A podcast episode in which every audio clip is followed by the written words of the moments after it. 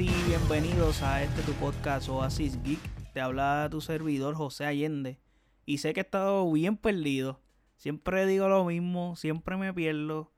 Vuelvo, me pierdo y así constantemente. So, discúlpenme a los que constantemente me llevan pidiendo siempre episodios, etcétera. Eh, la vida no es fácil, so hay que trabajar, hay que hacer cosas, so, es complicado. Y esto, pues yo lo hago para que. Para divertirme un poco con ustedes y para que ustedes también se diviertan y sepan la opinión de alguien más. Porque básicamente lo que yo hago aquí en este podcast es literalmente lo que, lo que yo puedo opinar en una conversación con amistades, panas, etcétera.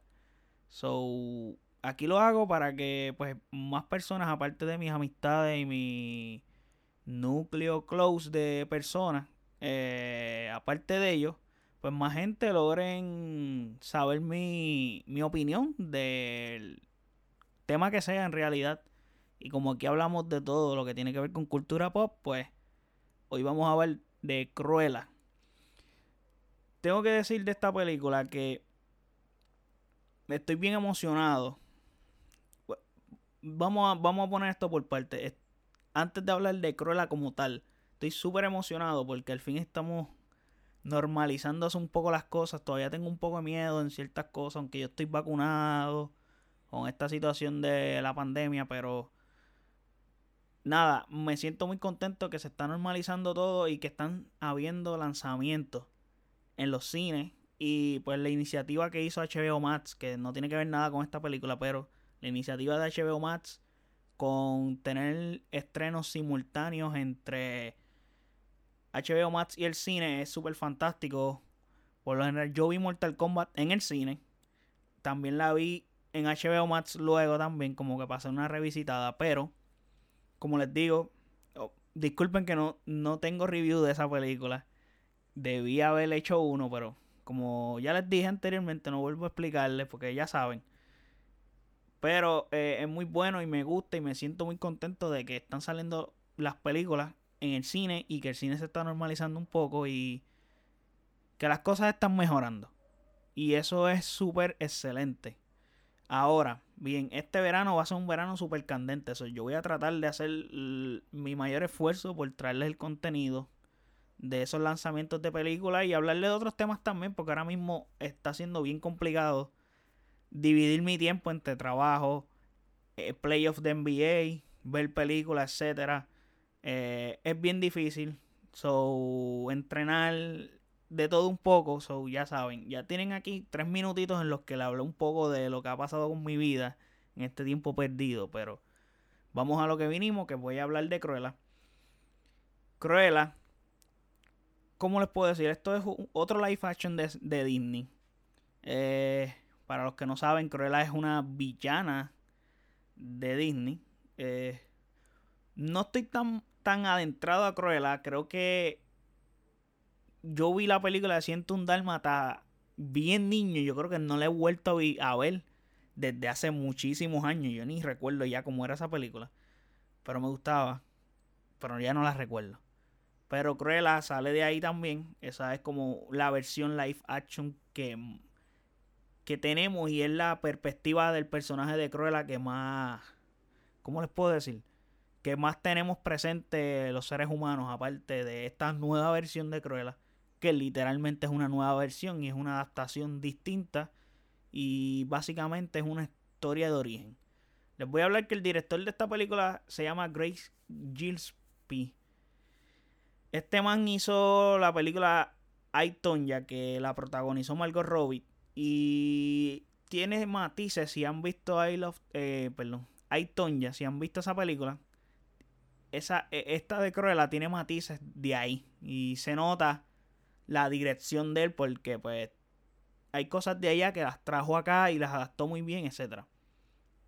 Obviamente la protagonista es Emma Stone, que es la que hace de Cruella y aquí, donde aquí es sin, sin interpretación, es súper disfrutable. Y más que eso, sigue demostrando lo gran actriz que es. O sea, ella es de las más duras que hay en Hollywood ahora mismo en el ámbito femenino. O sea, Emma Stone está a otro nivel. O sea, yo personalmente no he visto una película mala de Emma Stone. So, con eso se los digo. Esta película yo la fui a ver literalmente sin expectativa alguna. No había visto trailer, no, no sabía nada de ella. Lo único que había visto eran imágenes de ella ya vestida como Cruella, como que su. Como ya adaptada a Cruella en imágenes con los dálmatas. Pero aparte de nunca vi el trailer, ni los trailers, no sé si sacaron varios trailers o sacaron uno solamente, pero como les digo, esta película la vi sin expectativa. Y tengo que decir que esta película, que lo más que me gustó de ella, es que todo hace sentido. Y para mí es muy importante eso en las historias, que las cosas hagan sentido, tengan congruencia. Obviamente no es perfecto, pero las cosas importantes, las que en realidad tienen peso en ella, hacen sentido. Y eso es súper esencial en un filme y en una historia que tú estás contando, ya sea en un libro, en algo que tú estés diciendo a unos amistades, lo que sea, todo tiene que hacer sentido y tener coherencia. Y que no pase, ah, porque sí, no. Eh, tiene que haber como que una razón, un motivo, por qué esto, porque es que siempre la gente se lo pregunta. Yo, yo especialmente soy ese tipo de personas que me hago esas preguntas siempre de todo. Eh, ¿Por qué pasa esto? Esto, lo otro. No, no, no. Eh, si no me hace sentido, no te estoy creyendo. No te voy a creer hasta que no, no piense que lo que estás diciendo es lo que es. Y me pasa.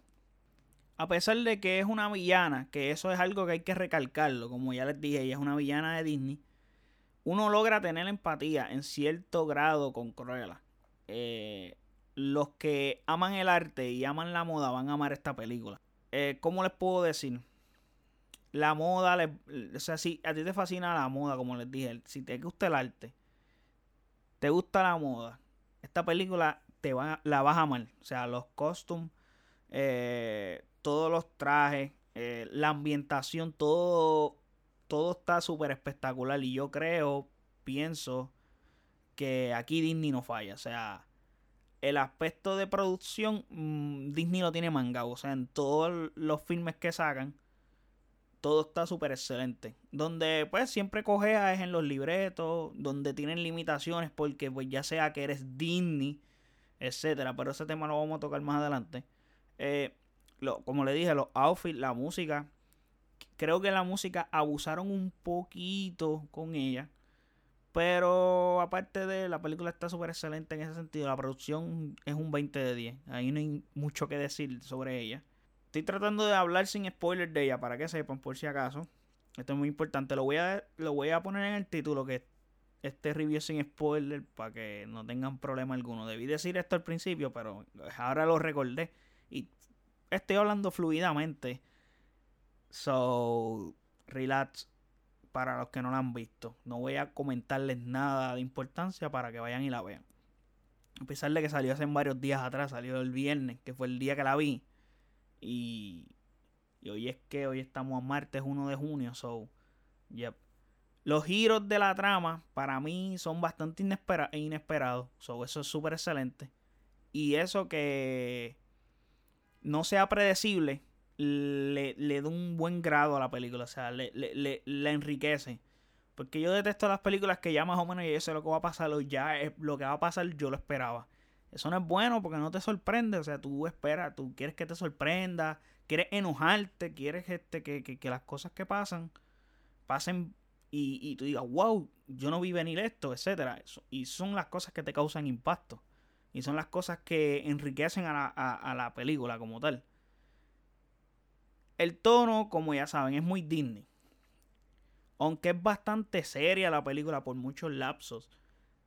Esta película para niños es como... Eh, es complicado para mí porque es bastante madura y creo que el público ideal para esta película son adolescentes y adultos. Eso sí, los niños la pueden ver sin ningún tipo de problema porque pues, como es Disney, Disney se encarga en que pues se sepa aunque sea bastante madura, en que los niños la puedan ver. Yo personalmente pienso que, ¿cómo les puedo decir? Que hubo potencial que, que, se desperdició. Podías ser un poco más serio, podías hacer una crítica social a través de ella. Podías hacer algo más grande que solamente un filme, una adaptación live action y dejarlo ahí. Yo pienso que pudo, hacer, pudo haber sido más grande. Pero entiendo que es Disney y Disney siempre tiene esa freaking limitación que a mí me enoja tanto. Y es que cada producto que puede ser mucho más grande no lo es por el simple hecho de que somos Disney, esto es familia y tenemos que limitarnos a eso. Y a mí me enoja en parte, yo entiendo, lo entiendo, pero me enoja en parte porque hay cosas que tienen un gran potencial y las puedes hasta manejar de cierta manera que puede, puede seguir siendo parte de familiar, etcétera. Pero ya es un nicho mío esto. Yo pues comparo esta versión de Cruella con Harley Quinn. ¿Por qué comparo esta versión de Cruella con Harley Quinn? Por no darles spoilers, básicamente con esto explico cosas de, o te doy un hint de lo que es esta versión de Cruella. O sea, este personaje en lo que es y en lo que se convierte, etc. Vean of Prey, los que no la han visto, y ves a Cruella y puedes sacar cosas y vas a decir, coño, esto de aquí, de acá, y curiosamente, como les dije, el director dirigió Aiton, ya que es de Margot Robbie, Birds of pues Harley Quinn la interpreta Margot Robbie. Es muy curioso el, como que el enlace que tienen. So, ahí se las dejo. Como, como, como les digo, como chispita ahí para que piensen. Obvio, no esperen aquí la versión en, en Emma Stone. No esperen aquí la versión de Glenn Close de Ciento Indálmata del 96. O sea, esta versión de Cruella es una versión de Cruella joven. O sea, la transición de su origen, de, literalmente desde ella, desde que nació, o era, o sea, literal desde que ella nació, hasta que es grande, y cómo ella llega a al punto donde se acaba la película. Por no darle spoiler, obviamente. Se encuentra, entonces la historia de origen es una historia donde la humanizan. O sea, humanizan a este villano, porque es una villana. La humanizan. Y esto es de cierto modo lo que ocurrió con Maleficent. O sea, Maleficent lo hacen de esta forma también, lo tratan de humanizar a un villano para que tú entiendas como que este villano, que esta persona es mala, pero, o sea, es mala por esto. Eh, maybe en realidad es realmente mala. O sea, lo que está haciendo está, es realmente malo. O sea, lo que ella le pasó es justo, etcétera. Y ahí tú puedes jugar con, con, con, con los pensamientos, puedes jugar con, tus valores, etc. Pero overall, pienso que se ha manejado bien de los live action de Disney. Que ya hay varios. se puede hacer un juicio o, uno puede como que colocarla en un número. Pienso que Cruella es un top 3 para mí. ¿Por qué lo digo? Porque realmente casi todo está bien aquí. Eh, obviamente ya le expliqué razones de las cosas que yo puedo decir negativas de ella, pero aparte de, Cruella está súper excelente, es una gran película, es buenísima, es una película muy disfrutable y va a ser una película que va, va, va, va a trascender en cierto modo y es muy bueno. Es muy bueno eso, porque cuando algo trasciende es que realmente el producto fue bueno. Aparte que o sea, Emma Stone demostró una buena interpretación. O sea, aquí tú no tienes una película que le hiciste por hacerla porque Cruella es popular y ya no. O sea, hiciste un buen producto y eso es muy importante en las películas.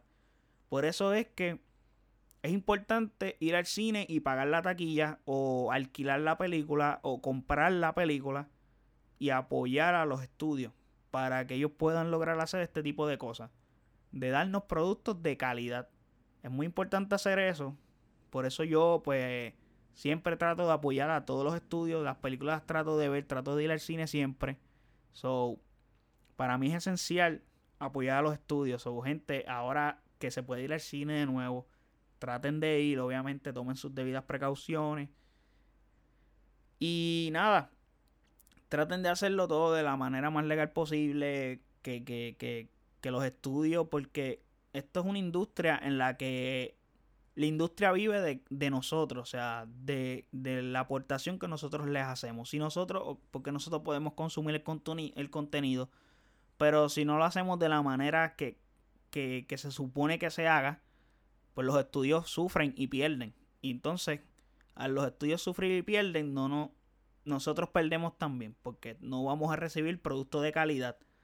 O sea, los estudios no se van a esforzar en contratar actores de calidad, directores de calidad las producciones no van a ser de calidad. Entonces vamos a estar quejándonos y protestándonos porque antes las cosas eran así, así y ahora no, pues, pues por culpa tuya. O sea, es como escucho críticas de Fast and the Furious. Ah, que esa porquería, ¿por qué la siguen viendo? Bueno, gente, lo que pasa es que las películas siguen haciendo porque la gente va a los cines y las ve. Y como es un producto que lo siguen apoyando, pues obviamente ellos ven que la gente sigue queriendo el producto, pues te siguen dando más de él. El estudio entiende que, ok, aquí hay oro, pues seguimos aquí sacando, sacando y jalando de aquí. Y pues ya tú sabes, aunque cada película sea peor, porque honestamente hay que decirlo, pues parte de, del negocio, porque aparte de hacer arte, esta gente trabajan para hacer dinero. O sea, es obvio, es como, como cualquier ser humano que trabaja en un empleo regular, tú vas al empleo y tú quieres ser chavo. So, parte del negocio. Pero como les dije, volviendo al tema de Cruella, que este review de Cruella, para mí yo la pongo top 3 en los live action. No he pensado bien cuál sería mi top 3. Yo creo que todavía la número uno sería The Jungle Book. Para mí esa película es excepcional. Pero Cruella está ahí, en el top 3. Pero la película a mí me encantó, la recomiendo mucho, vayan y véanla lo más pronto posible, porque la película está brutal. Antes que les lluevan más spoilers en las redes sociales, porque yo la vi el viernes, hoy es martes, ya han pasado alrededor de viernes, sábado, domingo, lunes, cinco días. So, eso quiere decir que ya las redes sociales están explotadas de cosas. Súmale que hay gente que la puede ver en sus casas pagando los 30 dólares de Disney Plus más el Disney Plus. So, esto, esto conlleva a que te lleve un spoiler más rápido. Y para mí fue muy disfrutable, sinceramente, verla sin saber nada. O sea, sin haber visto trailer ni nada. Para mí fue súper disfrutable. No, no esperaba nada y me gustó. Salí contento del cine.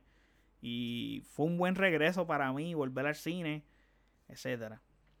So, nada, gente. Hasta aquí este episodio. Espero que les haya gustado. No olviden seguirnos en nuestras redes sociales de Oasis Geek PR en Facebook, Instagram, Twitter. Y sabes que nos puedes escuchar en cualquier plataforma de podcast Oasis Geek. Así que hasta la próxima. Cuídense.